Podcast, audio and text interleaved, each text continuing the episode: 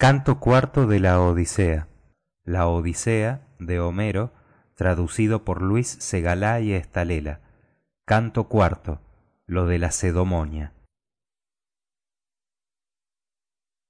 Apenas llegaron a la vasta y cavernosa Lacedomonia, fuéronse derecho a la mansión del glorioso Menelao, y halláronle, con muchos amigos, celebrando el banquete de la doble boda de su hijo y de su hija ilustre. A ésta la enviaba al hijo de Aquiles, el desbaratador de escuadrones, pues allá en Troya prestó su asentimiento y prometió entregársela, y los dioses hicieron que por fin las nupcias se llevasen a cabo. Mandábala, pues, con caballos y carros, a la ínclita ciudad de los Mirmidones, donde aquel reinaba, y al propio tiempo casaba con una hija de Alector, llegada de Esparta, a su hijo, el fuerte Megapentes, que ya en edad madura había procreado en una esclava, pues a Helena no le concedieron las deidades otra prole que la amable Hermione, la cual tenía la belleza de la dorada Venus. Así se holgaban en celebrar el festín dentro del gran palacio de elevada techumbre, los vecinos y amigos del glorioso Menelao. Un divinal aedo estábales cantando al son de la cítara, y tan pronto como tocaba el preludio, dos saltadores hacían cabriolas en medio de la muchedumbre. Entonces fue cuando los dos jóvenes, el héroe Telémaco y el preclaro hijo de Néstor, detuvieron los corceles en el vestíbulo del palacio. Violes, saliendo del mismo, el noble Eteoneo, diligente servidor del ilustre Menelao, y fuese por la casa a dar la nueva al pastor de hombres. Y en llegando a su presencia, le dijo estas aladas palabras. Dos hombres acaban de llegar, oh Menelao alumno de Júpiter, dos varones que se asemejan a los descendientes del gran Jové, Dime si hemos de desuncir sus veloces corceles o enviarlos a alguien que les dé amistoso acogimiento. Replicóle, poseído de vehemente indignación, el rubio Menelao. Antes no eras tan simple, Teoneo Boetida, mas ahora dices tonterías como un muchacho. También nosotros, hasta que logramos volver acá, comimos frecuentemente en la hospitalaria mesa de otros varones y quiera Júpiter librarnos de la desgracia para en adelante. Desunce los caballos de los forasteros y hazles entrar a fin de que participen del banquete. Tal dijo. Eteoneo salió corriendo del palacio y llamó a otros diligentes servidores para que le acompañaran.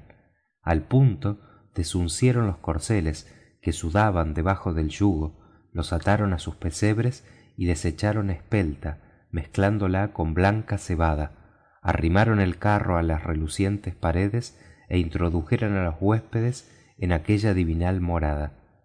Ellos caminaban absortos viendo el palacio del rey, alumno de Júpiter, pues resplandecía con el brillo del sol o de la luna la mansión excelsa del glorioso Menelao.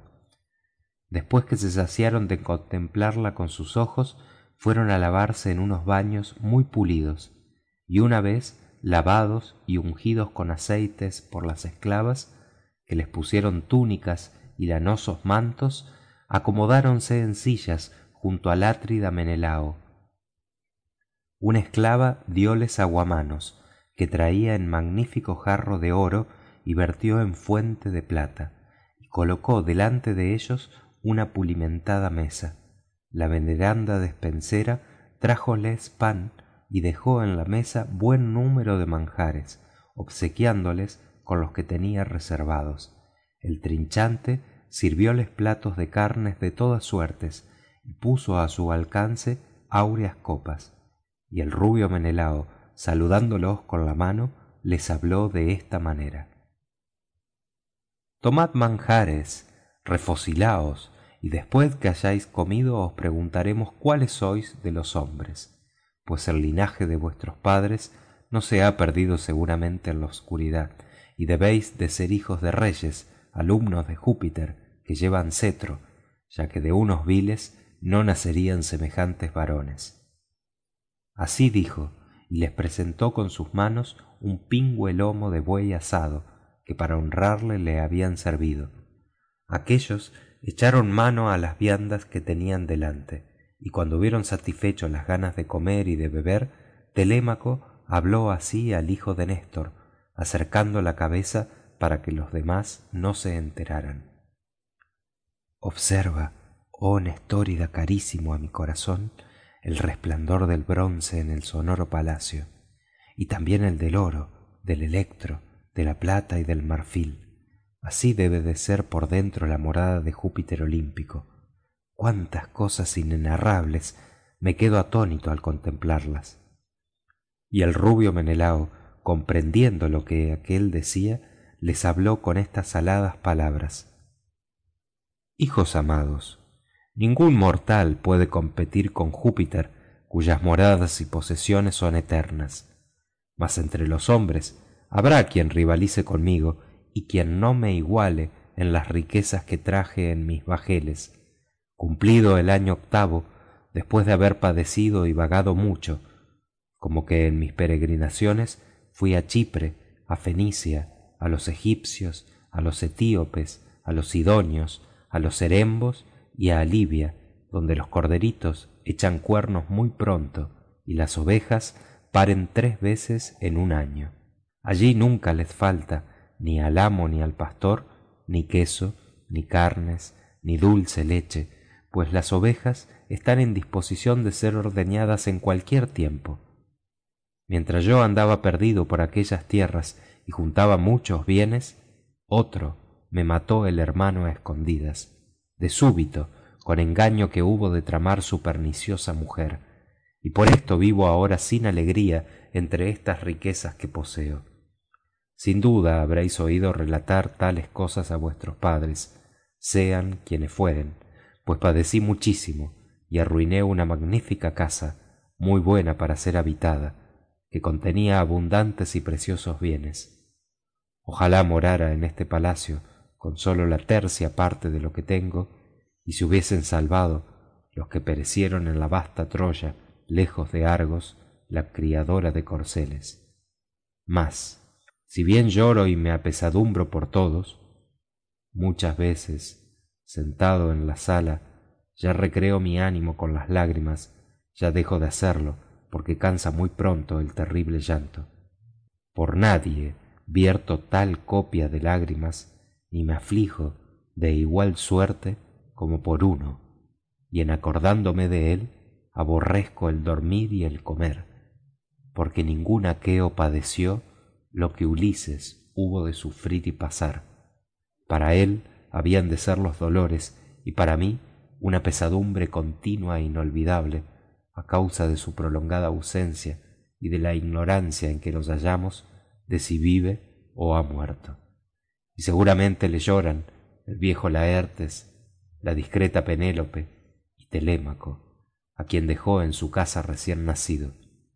Así habló, e hizo que Telémaco sintiera el deseo de llorar por su padre. Al oírlo de su progenitor, desprendióse de sus ojos una lágrima que cayó en tierra, y entonces, levantando con ambas manos el purpúreo manto, se lo puso ante el rostro.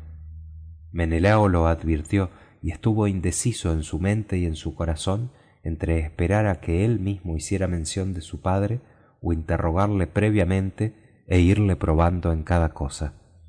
Mientras tales pensamientos revolvía en su mente y en su corazón, salió Helena de su perfumada estancia de elevado techo, semejante a Diana, la que lleva el arco de oro. Púsole a Drasta un sillón hermosamente construido, sacóle al cipe un tapete de mórbida lana y trájole filo el canastillo de plata que le había dado alcandra mujer de pólibo el cual moraba en tebas la de egipto en cuyas casas hay gran riqueza. Pólibo regaló a menelao dos argentes bañeras dos trípodes y diez talentos de oro y por separado dio la mujer a helena estos hermosos presentes. Una rueca de oro y un canastillo redondo de plata con los bordes de oro. La esclava dejó pues el canastillo repleto de hilo ya devanado y puso encima la rueca con lana de color violáceo. Sentóse elena en el sillón que estaba provisto de un escabel para los pies y al momento interrogó a su marido con estas palabras. Sabemos ya oh menelao alumno de júpiter quiénes se glorían de ser esos hombres que han venido a nuestra morada me engañaré o será verdad lo que voy a decir el corazón me ordena hablar. Jamás vi persona alguna ni hombre ni mujer tan parecida a otra. Me quedo atónita al contemplarlo como éste se asemeja al hijo del magnánimo ulises a telémaco a quien dejara recién nacido en su casa cuando los aqueos fuisteis por mí cara de perra a empeñar rudos combates con los troyanos respondióle el rubio menelao ya se me había ocurrido oh mujer lo que supones que tales eran los pies de aquel y las manos y el mirar de los ojos y la cabeza y el pelo que le cubría. Ahora mismo acordándome de ulises les relataba cuántos trabajos sufrió por mi causa y ése comenzó a verter amargas lágrimas y se puso ante los ojos el purpúreo manto entonces pisístrato nestórida habló diciendo menelao atrida alumno de júpiter príncipe de hombres en verdad que es hijo de quien dices pero tiene discreción y no cree decoroso habiendo llegado por vez primera decir palabras frívolas delante de ti cuya voz escuchamos con el mismo placer que si fuese la de alguna deidad. Con él me ha enviado néstor el caballero gerenio para que le acompañe pues deseaba verte a fin de que le aconsejaras lo que ha de decir o llevar a cabo que muchos males padece en su casa el hijo cuyo padre está ausente. Si no tiene otras personas que le auxilien como ahora le ocurre a telémaco fuese su padre y no hay en todo el pueblo quien pueda librarle del infortunio. Respondióle el rubio menelao oh dioses ha llegado a mi casa el hijo del caro varón que por mí sostuvo tantas y tan trabajosas luchas y a quien me había propuesto amar cuando volviese más que a ningún otro de los argivos. Si el longividente júpiter olímpico permitía que nos restituyéramos a la patria atravesando el mar con las veloces naves y le asignara una ciudad en argos para que la habitase y le labrara un palacio trayéndolo de ítaca a él con sus riquezas y su hijo y todo el pueblo después de hacer evacuar una sola de las ciudades circunvecinas sobre las cuales se ejerce mi imperio. Nos hubiésemos tratado frecuentemente y siempre amigos y dichosos nada nos habría separado hasta que se extendiera sobre nosotros la nube sombría de la muerte. Mas de esto debió de tener envidia el dios que ha privado a aquel infeliz a él tan solo de tornar a la patria. Así dijo y a todos les excitó el deseo del llanto. Lloraba la argiva helena hija de júpiter lloraban telémaco y menelao atrida y el hijo de néstor no se quedó con los ojos muy enjutos de lágrimas pues le volvía a la memoria el irreprochable antíloco a quien matara el hijo ilustre de la resplandeciente aurora y acordándose del mismo pronunció estas aladas palabras. Atrida decíanos el anciano néstor siempre que en el palacio se hablaba de ti conversando los unos con los otros que en prudencia excedes a los demás mortales. Pues ahora pon en práctica posible fuere este mi consejo. Yo no gusto de lamentarme en la cena pero cuando apunte la aurora hija de la mañana no llevaré a mal que se llore a aquel que haya muerto en cumplimiento de su destino porque tan sólo esta honra le queda a los míseros mortales que los suyos se corten la cabellera y surgen con lágrimas las mejillas. También murió mi hermano que no era ciertamente el peor de los argivos y tú le debiste conocer. Yo ni estuve allá ni llegué a verle y dicen que descollaba entre todos así en la carrera como en las batallas respondióle el rubio menelao. Amigo has hablado como lo hiciera un varón sensato que tuviese más edad. De tal padre eres hijo y por esto te expresas con gran prudencia. Fácil es conocer la prole del varón a quien el saturnio tiene destinada la dicha desde que se casa o desde que ha nacido como ahora concedió a néstor constantemente todos los días que disfrute de placentera vejez en el palacio y que sus hijos sean discretos y sumamente hábiles en manejar la lanza. Pongamos fin al llanto que ahora hicimos. Tornemos a acordarnos de la cena y dennos agua a las manos. Así habló.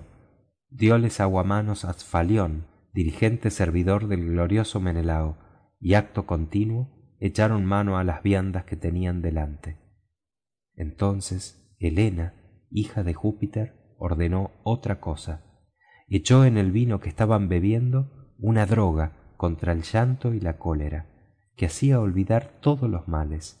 Quien la tomare después de mezclarla en la crátera no logrará que en todo el día le caiga una sola lágrima en las mejillas aunque con sus propios ojos vea morir a su padre y a su madre o degollar con el bronce a su hermano o a su mismo hijo tan excelentes y bien preparadas drogas guardaba en su poder la hija de júpiter por habérselas dado la egipcia polidamna mujer de ton cuya fértil tierra produce muchísimas y las mezcla de unas es saludable y la de otras nociva. Allí cada individuo es un médico que descuella por su saber entre todos los hombres porque vienen del linaje de peón y helena al punto que hubo echado la droga mandó escanciar el vino y volvió a hablarles de esta manera. Atrida menelao alumno de júpiter y vosotros hijos de nobles varones en verdad que el dios júpiter como lo puede todo ya nos manda bienes ya nos envía males. Comed ahora sentados en esta sala y deleitaos con la conversación que yo os diré cosas oportunas no podría narrar ni referir todos los trabajos del paciente ulises y contaré tan sólo esto que el fuerte varón realizó y sufrió en el pueblo troyano donde tantos males padecisteis los aqueos. Infirióse vergonzosas heridas echóse a la espalda unos viles harapos como si fuera un ciervo y se entró por la ciudad de anchas calles donde sus enemigos habitaban. Así encubriendo su ser transfigurado en otro hombre que parecía un mendigo quien no era tal ciertamente junto a las naves aqueas fue como penetró en la ciudad de troya. Todos se dejaron engañar y yo sola le reconocí e interrogué pero él con sus mañas se me escabullía. Mas cuando lo hube lavado y ungido con aceite y le entregué un vestido y le prometí con firme juramento que a ulises no se le descubriría a los troyanos hasta que llegara nuevamente a las tiendas y a las veleras naves entonces me refirió todo lo que tenía proyectado los aqueos y después de matar con el bronce de larga punta a buen número de troyanos volvió a los argivos llevándose el conocimiento de muchas cosas. Prorrumpieron las troyanas en fuertes sollozos y a mí el pecho se me llenaba de júbilo porque ya sentía en mi corazón el deseo de volver a mi casa y deploraba el error en que me pusiera venus cuando me condujo allá lejos de mi patria y hube de abandonar a mi hija el tálamo y un marido que a nadie le cede ni en inteligencia ni en gallardía. Respondióle el rubio menelao sí mujer con gran exactitud lo has contado. Conocí el modo de pensar y de sentir de muchos héroes pues llevo recorrida gran parte de la tierra pero mis ojos jamás pudieron dar con un hombre que tuviera el corazón de ulises de ánimo paciente. Qué no hizo y sufrió aquel fuerte varón en el caballo de pulimentada madera cuyo interior ocupábamos los mejores argivos para llevar a los troyanos la carnicería y la muerte viniste tú en persona pues debió de moverte algún numen que anhelaba dar gloria a los troyanos y te seguía deífobo semejante a los dioses tres veces rodeaste tocando la hueca emboscada y llamando por su nombre a los mejores argivos de cuyas mujeres remedabas la voz. Yo y el tídida que con el divinal ulises estábamos en el centro te oímos cuando nos llamaste y queríamos salir o responder desde dentro mas ulises lo impidió y nos contuvo a pesar de nuestro deseo. Entonces todos guardaron silencio y sólo anticlo deseaba responder pero ulises tapóle la boca con sus robustas manos y salvó a todos los aqueos con sujetarle continuamente hasta que te apartó de allí palas minerva. Replicóle el prudente telémaco atrida menelao alumno de júpiter príncipe de hombres más doloroso es que sea así pues ninguna de estas cosas le libró de una muerte deplorable ni la evitara aunque tuviese un corazón de hierro sea mándanos a la cama para que acostándonos nos regalemos con el dulce sueño. Así dijo. La argiva helena mandó a las esclavas que pusieran lechos debajo del pórtico les proveyesen de hermosos cobertores de púrpura extendiesen por encima colchas y dejasen en ellos afelpadas túnicas para abrigarse. Las doncellas salieron del palacio con hachas encendidas y aderezaron las camas y un heraldo acompañó a los huéspedes. Así se acostaron en el vestíbulo de la casa el héroe telémaco y el ilustre hijo de néstor mientras que el atrida durmió en el interior de la excelsa morada y junto a él helena la de largo peplo la divina sobre todas las mujeres. Mas al punto que apareció la hija de la mañana la aurora de rosáceos dedos menelao valiente en el combate se levantó de la cama púsose sus vestidos colgóse al hombro la aguda espada calzó sus blancos pies con hermosas sandalias y parecido a un dios salió de la habitación. Fué a sentarse junto a telémaco llamóle y así le dijo héroe telémaco qué necesidad te ha obligado a venir aquí a la divina lacedemonia por el ancho dorso del mar es un asunto del pueblo o propio tuyo dímelo francamente respondióle el prudente telémaco. Atrida menelao alumno de júpiter príncipe de hombres he venido por si me pudieres dar alguna nueva de mi padre. Consúmese todo lo de mi casa y se pierden las ricas heredades. El palacio está lleno de hombres malévolos que pretendiendo a mi madre y portándose con gran insolencia matan continuamente las ovejas de mis copiosos rebaños y los flexípedes bueyes de retorcidos cuernos. Por tal razón vengo a abrazar tus rodillas por si quisieras contarme la triste muerte de aquel. Ora la hayas visto con tus ojos ora la hayas oído referir a algún peregrino que muy sin ventura lo parió su madre. Y nada atenúes por respeto o compasión que me tengas. Al contrario entérame bien de lo que hayas visto. Yo te lo ruego si mi padre el noble ulises te cumplió algún día su palabra o llevó a cabo alguna acción que te hubiese prometido allá en el pueblo de los troyanos donde tantos males padecisteis los aqueos acuérdate de la misma y dime la verdad de lo que te pregunto. Y el rubio menelao le contestó indignadísimo oh dioses en verdad que pretenden dormir en la cama de un varón muy esforzado aquellos hombres tan cobardes así como una cierva puso sus hijuelos recién nacidos en la guarida de un bravo león y fuese a pacer por los bosques y los herbosos valles y el león volvió a la madriguera y dio a entrambos herbatillos indigna muerte de semejante modo también ulises les ha de dar a aquellos vergonzosa muerte. Ojalá se mostrase oh padre júpiter minerva apolo tal como era cuando la bien construida lesbos se levantó contra el filomélida en una disputa y luchó con él y lo derribó con ímpetu de lo cual se alegraron todos los aqueos. Si mostrándose tal se encontrara ulises con los pretendientes fuera corta la vida de éstos y las bodas les resultarían muy amargas. Pero lo que me preguntas y suplicas que te cuente no querría apartarme de la verdad ni engañarte. Y de cuantas cosas me refirió el veraz anciano de los mares no te callaré ni ocultaré ninguna. Los dioses me habían detenido en egipto a pesar de mi anhelo de volver acá por no haberles sacrificado bastantes hecatombes perfectas que las deidades quieren que no se nos vayan de la memoria sus mandamientos. Hay en el alborotado ponto una isla enfrente de egipto que la llaman faro y se halla tan lejos de él cuando puede andar en todo el día una cóncava embarcación si la empuja sonoro viento. Tiene la isla un puerto magnífico desde el cual echan al ponto las bien proporcionadas naves después de hacer aguada en manantial profundo. Allí me tuvieron los dioses veinte días sin que se alzaran los vientos favorables que soplan en el mar y conducen los navíos por su ancho dorso ya todos los bastimentos se me iban agotando y también menguaba el ánimo de los hombres.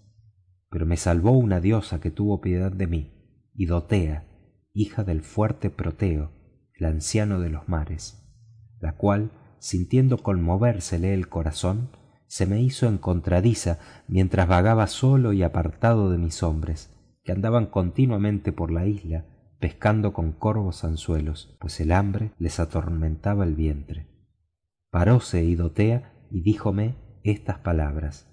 Forastero eres así tan simple e inadvertido o te abandonas voluntariamente y te huelgas de pasar dolores puesto que detenido en la isla desde largo tiempo no hayas medio de poner fin a semejante situación a pesar de que ya desfallece el ánimo de tus amigos tal habló y le respondí de este modo. Te diré sea cual fuere de las diosas que no estoy detenido aquí por mi voluntad sino que debo de haber pecado contra los inmortales que habitan el anchuroso cielo. Mas revélame ya que los dioses lo saben todo cuál de los inmortales me detiene y me cierra el camino y cómo podré llegar a la patria atravesando el mar en peces abundoso. Así le hablé contestóme en el acto la divina entre las diosas. Oh forastero voy a informarte con gran sinceridad. Frecuenta este sitio el veraz anciano de los mares el inmortal proteo egipcio que conoce las honduras de todo el mar y es servidor de neptuno. Dicen que es mi padre que fue él quien me engendró. Si poniéndote en acechanza lograres agarrarlo de cualquier manera te diría el camino que has de seguir cuál será su duración y cómo podrás restituirte a la patria atravesando el mar en peces abundoso y también te relataría oh alumno de júpiter si deseares saberlo lo malo o lo bueno que haya ocurrido en tu casa desde que te ausentaste para hacer este viaje largo y difícil. Tales fueron sus palabras y le contesté yo diciendo enséñame tú la acechanza que he de tender al divinal anciano no sea que me descubra antes de tiempo o llegue a conocer mi propósito y se escape que es muy difícil para un hombre mortal sujetar a un dios. Así le dije y respondióme la divina entre las diosas. Oh forastero voy a instruirte con gran sinceridad. Cuando el sol siguiendo su curso llega al centro del cielo el veraz anciano de los mares oculto por negras y encrespadas olas salta en tierra al soplo del céfiro. Enseguida se acuesta en honda gruta y a su alrededor se ponen a dormir todas juntas las focas de natátiles pies hijas de la hermosa alocidne que salen del espumoso mar exhalando el acerbo olor del mar profundísimo. Allí he de llevarte al romper el día a fin de que te pongas acostado y contigo los tuyos por el debido orden que para ello escogerás tres compañeros los mejores que tengas en las naves de muchos bancos. Voy a decirte todas las astucias del anciano.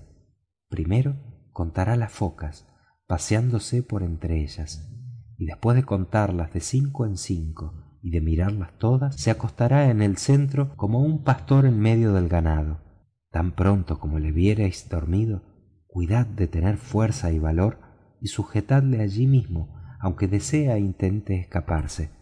Entonces probará de convertirse en todos los seres que se arrastran por la tierra y en agua también y en ardentísimo fuego.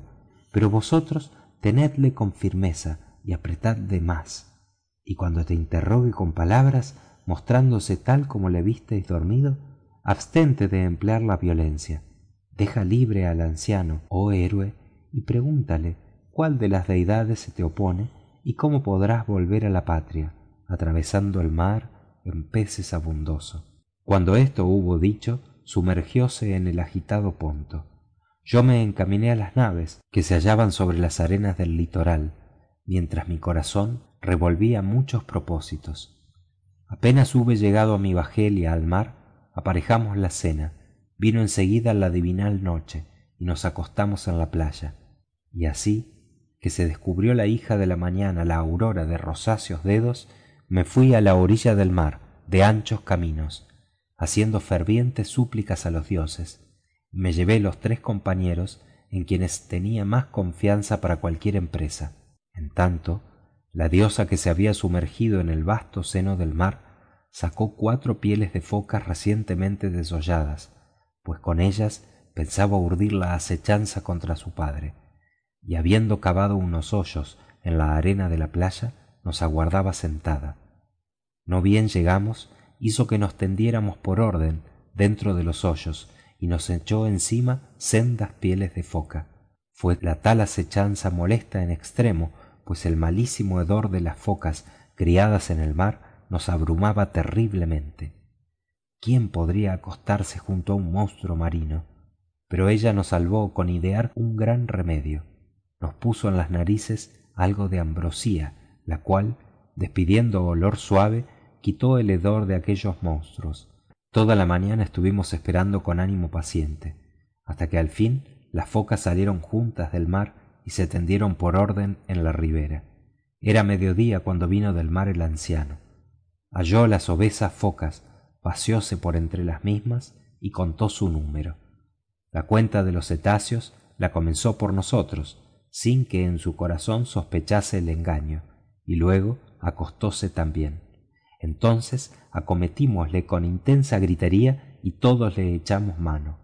No olvidó el viejo sus dolosos artificios transfiguróse sucesivamente en melenudo león en dragón en pantera y en corpulento jabalí después se nos convirtió en agua líquida y hasta en árbol de excelsa copa.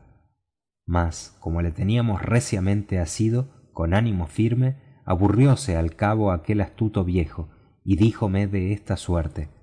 Hijo de atreo cuál de los dioses te aconsejó para que me asieras contra mi voluntad armándome tal acechanza qué deseas así se expresó y le contesté diciendo lo sabes anciano por qué hablas de ese modo con el propósito de engañarme sabes que detenido en la isla desde largo tiempo no hallo medio de poner fin a tal situación y ya mi ánimo desfallece mas revélame puesto que los dioses lo saben todo cuál de los inmortales me detiene y me cierra el camino y cómo podré llegar a la patria atravesando el mar en peces abundoso así le dije y en seguida me respondió de esta manera debieras haber ofrecido antes de embarcarte hermosos sacrificios a júpiter y a los demás dioses para llegar sin dilación a tu patria navegando por el vinoso ponto. El hado ha dispuesto que no veas a tus amigos ni vuelvas a tu casa bien construida y a la patria tierra hasta que tornes a las aguas del egipto río que las lluvias celestiales alimentan y sacrifiques sacras hecatombes a los inmortales dioses que poseen el anchuroso cielo entonces te permitirán las deidades hacer el camino que apeteces. De esta suerte habló. Se me partía el corazón al considerar que me ordenaba volver a egipto por el oscuro ponto viaje largo y difícil. Mas con todo eso le contesté diciendo haré oh anciano lo que me mandas. Pero ea dime sinceramente si volvieron salvos en sus galeras los aquivos a quienes néstor y yo dejamos al partir de troya o si alguno pereció de muerte cruel en su nave o en brazos de los amigos después que se acabó la guerra. Así le hablé y me respondió acto seguido. Átrida por qué preguntas tales cosas no te cumple a ti conocerlas ni explorar mi pensamiento. Y me figuro que no estarás mucho rato sin llorar tan luego como las sepas todas. Muchos de aquellos sucumbieron y muchos se salvaron sólo dos capitanes de los aquivos de broncíneas lórigas han perecido en la vuelta pues en cuanto a las batallas tú mismo las presenciaste. Uno vivo aún se encuentra detenido en el anchuroso ponto. Ayax sucumbió con sus naves de largos remos.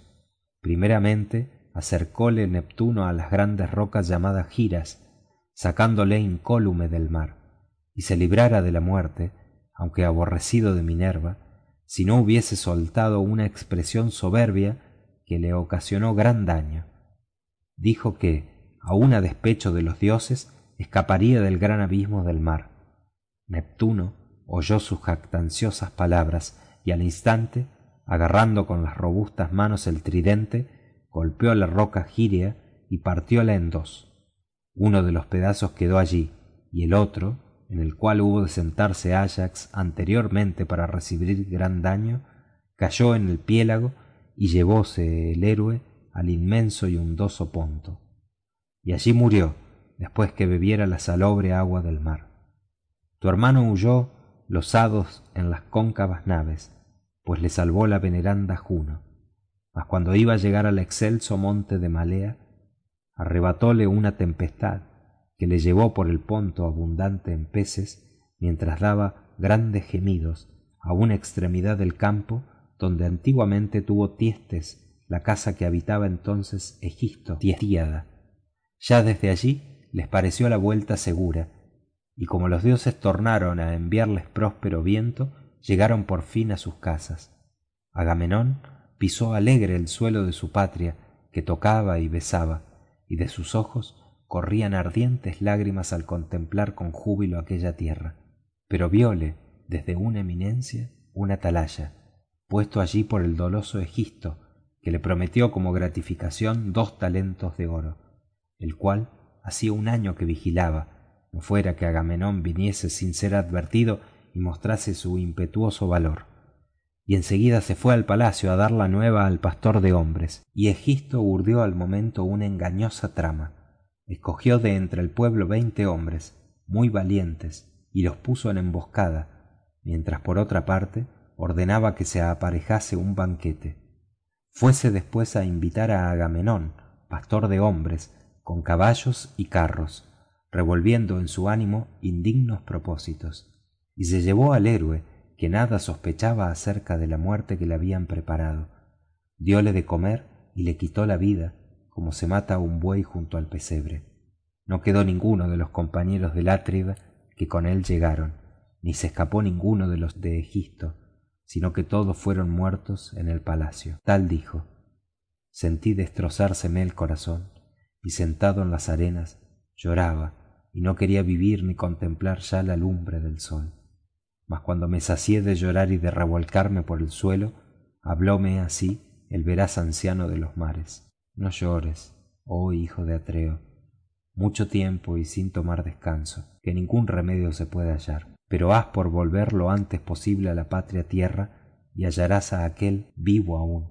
Y si orestes se te adelantara y lo matase llegarás para el banquete fúnebre. Así se expresó. Regocijéme en mi corazón y en mi ánimo generoso aunque me sentía afligido y hablé al anciano con estas aladas palabras. Ya sé de éstos nómbrame el tercer varón aquel que vivo aún se encuentra detenido en el anchuroso ponto o quizás haya muerto pues a pesar de que estoy triste deseo tener noticias suyas. Así le dije y me respondió en el acto. Es el hijo de laertes el que tiene en ítaca su morada. Le vi en una isla y echaba de sus ojos abundantes lágrimas.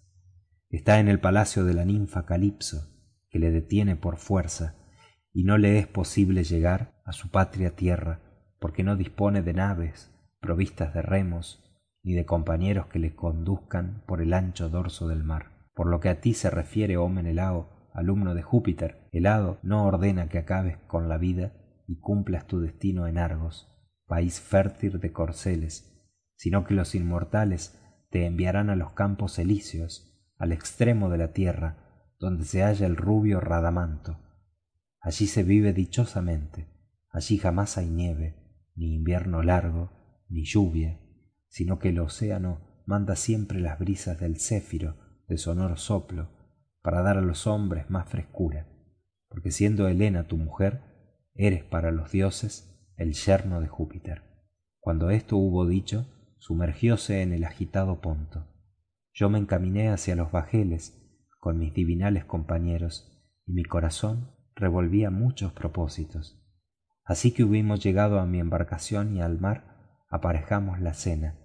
Vino muy pronto la divina noche y nos acostamos en la playa y al punto que se descubrió la hija de la mañana la aurora de rosáceos dedos echamos las bien proporcionadas naves en el mar divino y les pusimos sus mástiles y velas. Después sentáronse mis compañeros ordenadamente en los bancos y comenzaron a herir con los remos el espumoso mar. Volví a detener las naves en el egipto río que las celestiales lluvias alimentan y sacrifiqué cumplidas hecatombes. Aplacada la ira de los sempiternos dioses erigí un túmulo a agamenón para que su gloria fuera inextinguible. En acabando estas cosas emprendí la vuelta y los inmortales concediéronme próspero viento y trajéronme con gran rapidez a mi querida patria. Mas ea quédate en el palacio hasta que llegue la undécima o duodécima aurora y entonces te despediré regalándote como espléndidos presentes tres caballos y un carro hermosamente labrado. Y también he de darte una magnífica copa para que hagas libaciones a los inmortales dioses y te acuerdes de mí todos los días respondióle el prudente telémaco. Atrida no me detengas mucho tiempo. Yo pasaría un año a tu vera sin sentir añoranza por mi casa ni por mis padres pues me deleita muchísimo oír tus palabras y razones. Mas deben de aburrirse mis compañeros en la divina pilos y hace ya mucho que me detienes. El don que me hagas consista en algo que se pueda guardar. Los corceles no pienso llevarlos a ítaca sino que los dejaré para tu ornamento ya que reinas sobre un gran llano en el que hay mucho loto juncia trigo espelta y blanca cebada muy lozana. Ítaca no tiene lugares espaciosos donde se pueda correr ni prado alguno que es tierra apta para pacer cabras y más agradable que las que nutren caballos. Las islas que se inclinan hacia el mar no son propias para la equitación ni tienen hermosos prados e ítaca menos que ninguna. Así dijo sonrióse menelao valiente en la pelea y acariciándole con la mano le habló de esta manera. Hijo querido bien se muestra en lo que hablas la noble sangre de que procedes. Cambiaré el regalo ya que puedo hacerlo y de cuantas cosas se guardan en mi palacio voy a darte la más bella y preciosa. Te haré el presente de una cratera labrada toda de plata con los bordes de oro que es obra de vulcano y diómela el héroe fédimo rey de los sidonios cuando me acogió en su casa al volver yo a la mía. Tal es lo que deseo regalarte. Así éstos conversaban. Los convidados fueron llegando a la mansión del divino rey. Unos traían ovejas otros confortante vino y sus esposas que llevaban hermosas cintas en la cabeza trajéronles el pan. De tal suerte se ocupaban dentro del palacio en preparar la comida. Mientras tanto solazábanse los pretendientes ante el palacio de ulises tirando discos y jabalinas en el labrado pavimento donde acostumbraban ejecutar sus insolentes acciones. Antinoo estaba sentado y también el deiforme eurímaco que eran los príncipes de los pretendientes y sobre todos decollaban por su bravura y fue a encontrarlos noemón hijo de fronio el cual dirigiéndose a antinoo interrogóle con estas palabras antinoo sabemos por ventura cuándo telémaco volverá de la areosa pilos se fue en mi nave y ahora la necesito para ir a la vasta élide que allí tengo doce yeguas de vientre y sufridos mulos aún sin desbravar y traería alguno de éstos para domarlo. Así les habló y quedáronse atónitos porque no se figuraban que telémaco hubiese tomado la rota de pilos la ciudad de neleo sino que estaba en el campo viendo las ovejas o en la cabaña del porquerizo. Mas al fin antinoo hijo de eupites contestóle diciendo habla con sinceridad. Cuándo se fue y qué jóvenes escogidos de ítaca le siguieron o son quizás hombres asalariados y esclavos suyos. Pues también pudo hacerlo de semejante manera. Refiéreme asimismo la verdad de esto para que yo me entere. Te quitó la negra nave por fuerza y de mal grado o se la diste voluntariamente cuando fue a hablarte noemón hijo de fronio le respondió de esta guisa. Se la di yo mismo y de buen grado. Qué hiciera cualquier otro pidiéndosela a un varón tan ilustre y lleno de cuidados difícil hubiese sido negársela. Los mancebos que le acompañan son los que más sobresalen en el pueblo entre nosotros y como capitán vi embarcarse a mentor o a un dios que en todo le era semejante. Mas de una cosa estoy asombrado. Ayer cuando apuntaba la aurora vi aquí al divinal mentor y entonces se embarcó para ir a pilos.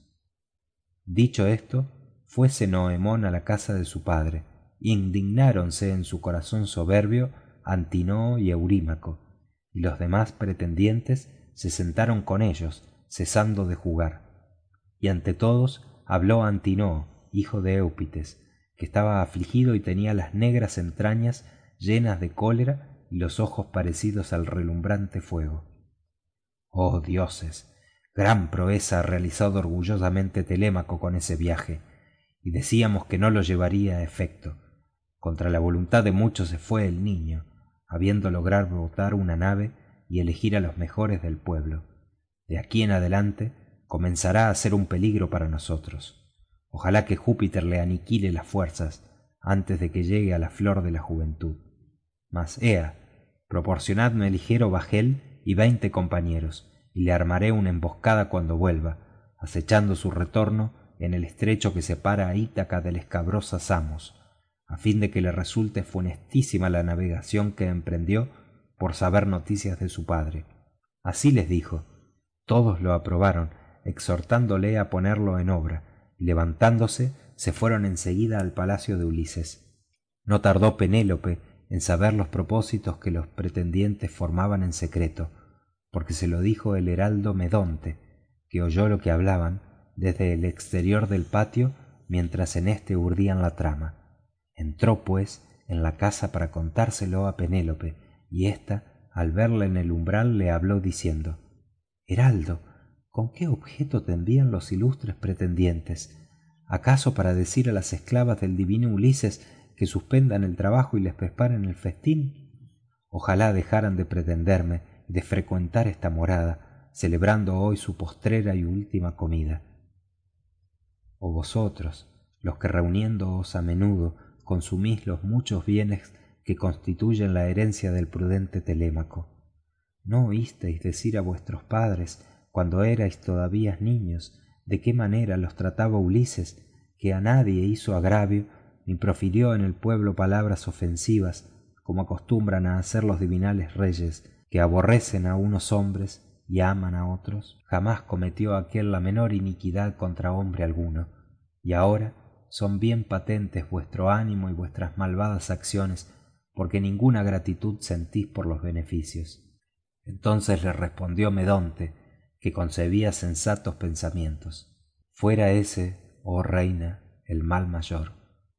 Pero los pretendientes fraguan ahora otro más grande y más grave que ojalá el saturnio no lleve a término.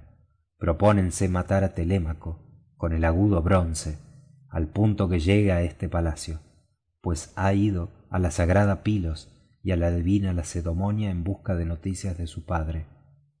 Tal dijo penélope sintió desfallecer sus rodillas y su corazón. Estuvo un buen rato sin poder hablar llenáronse de lágrimas sus ojos y la voz sonora se le cortó. Mas al fin hubo de responder con estas palabras. Heraldo por qué se fue mi hijo ninguna necesidad tenía de embarcarse en las naves de ligero curso que sirven a los hombres como caballos por el mar y atraviesan la grande extensión del agua.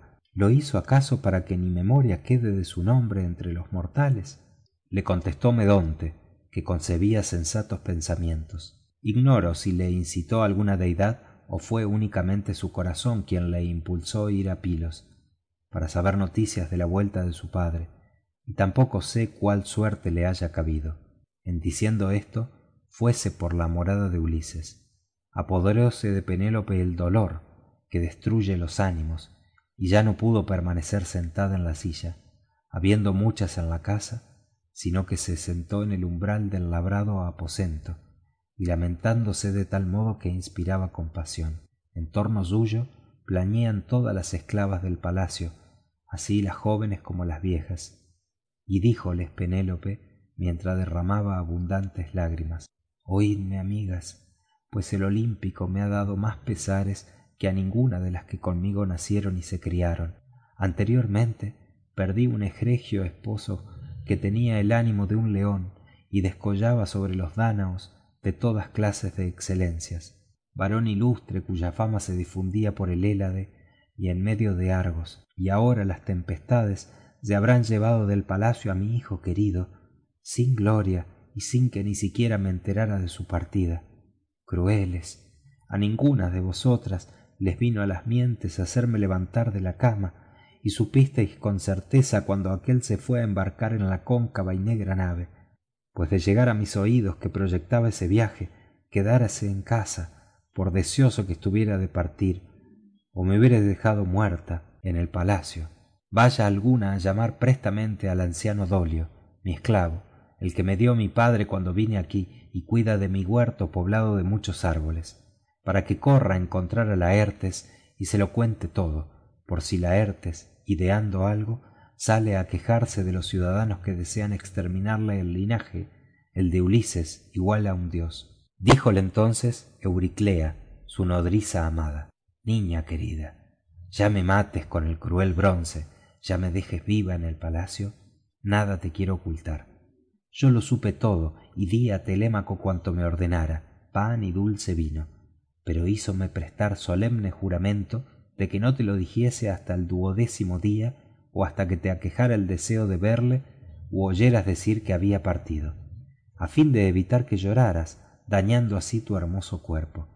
Mas ahora sube con tus esclavas a lo alto de la casa lávate envuelve tu cuerpo en vestidos puros.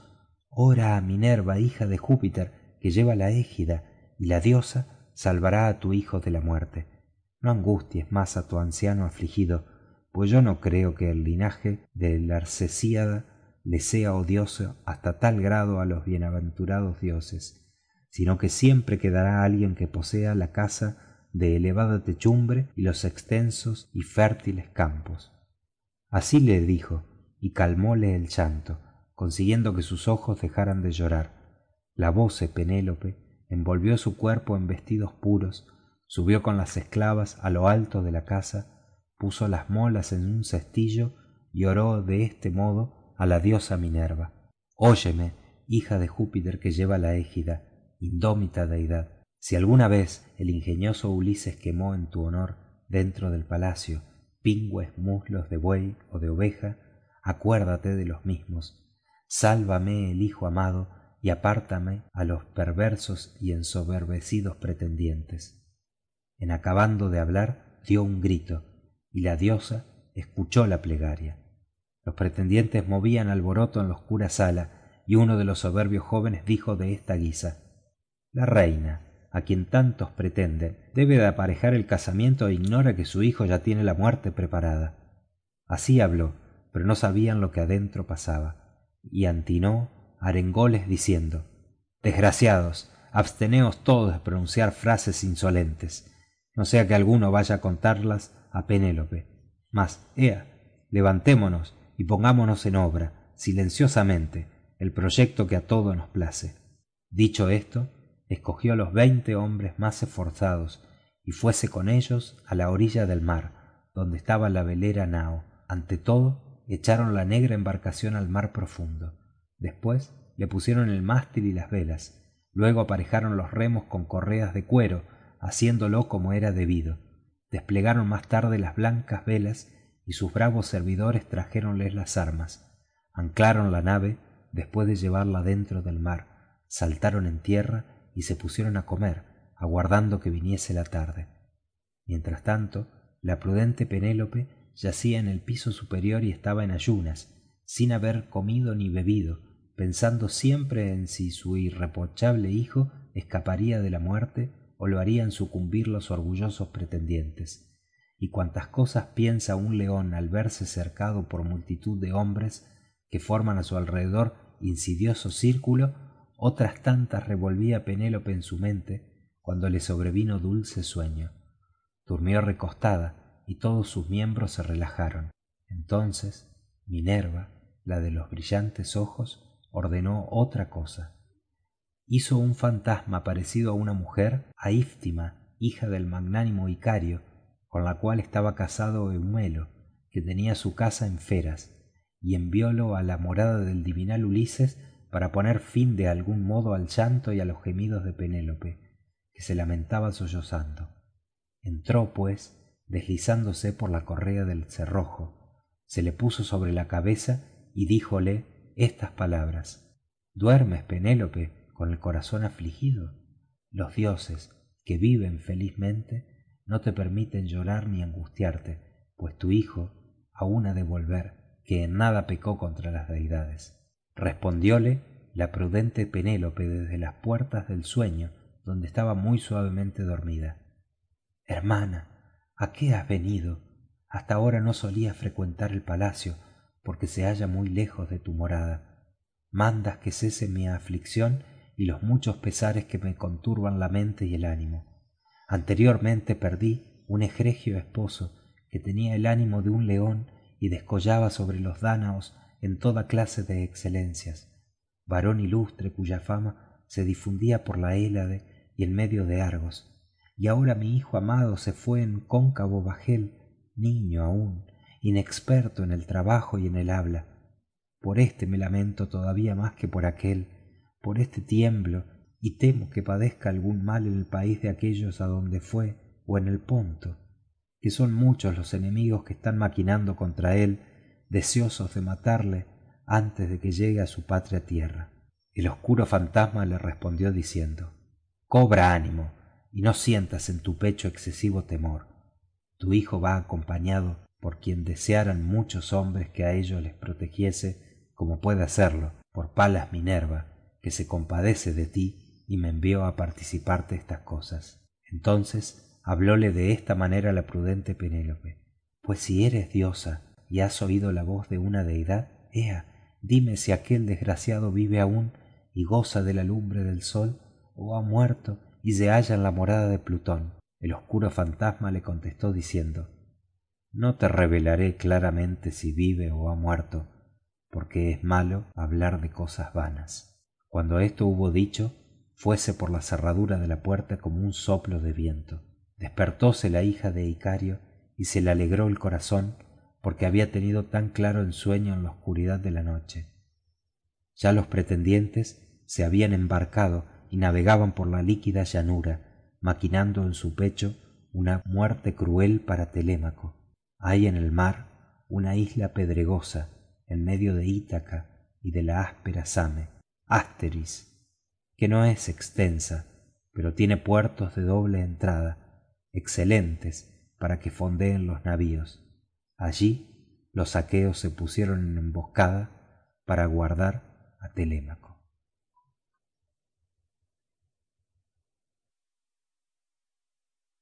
Fin del canto cuarto.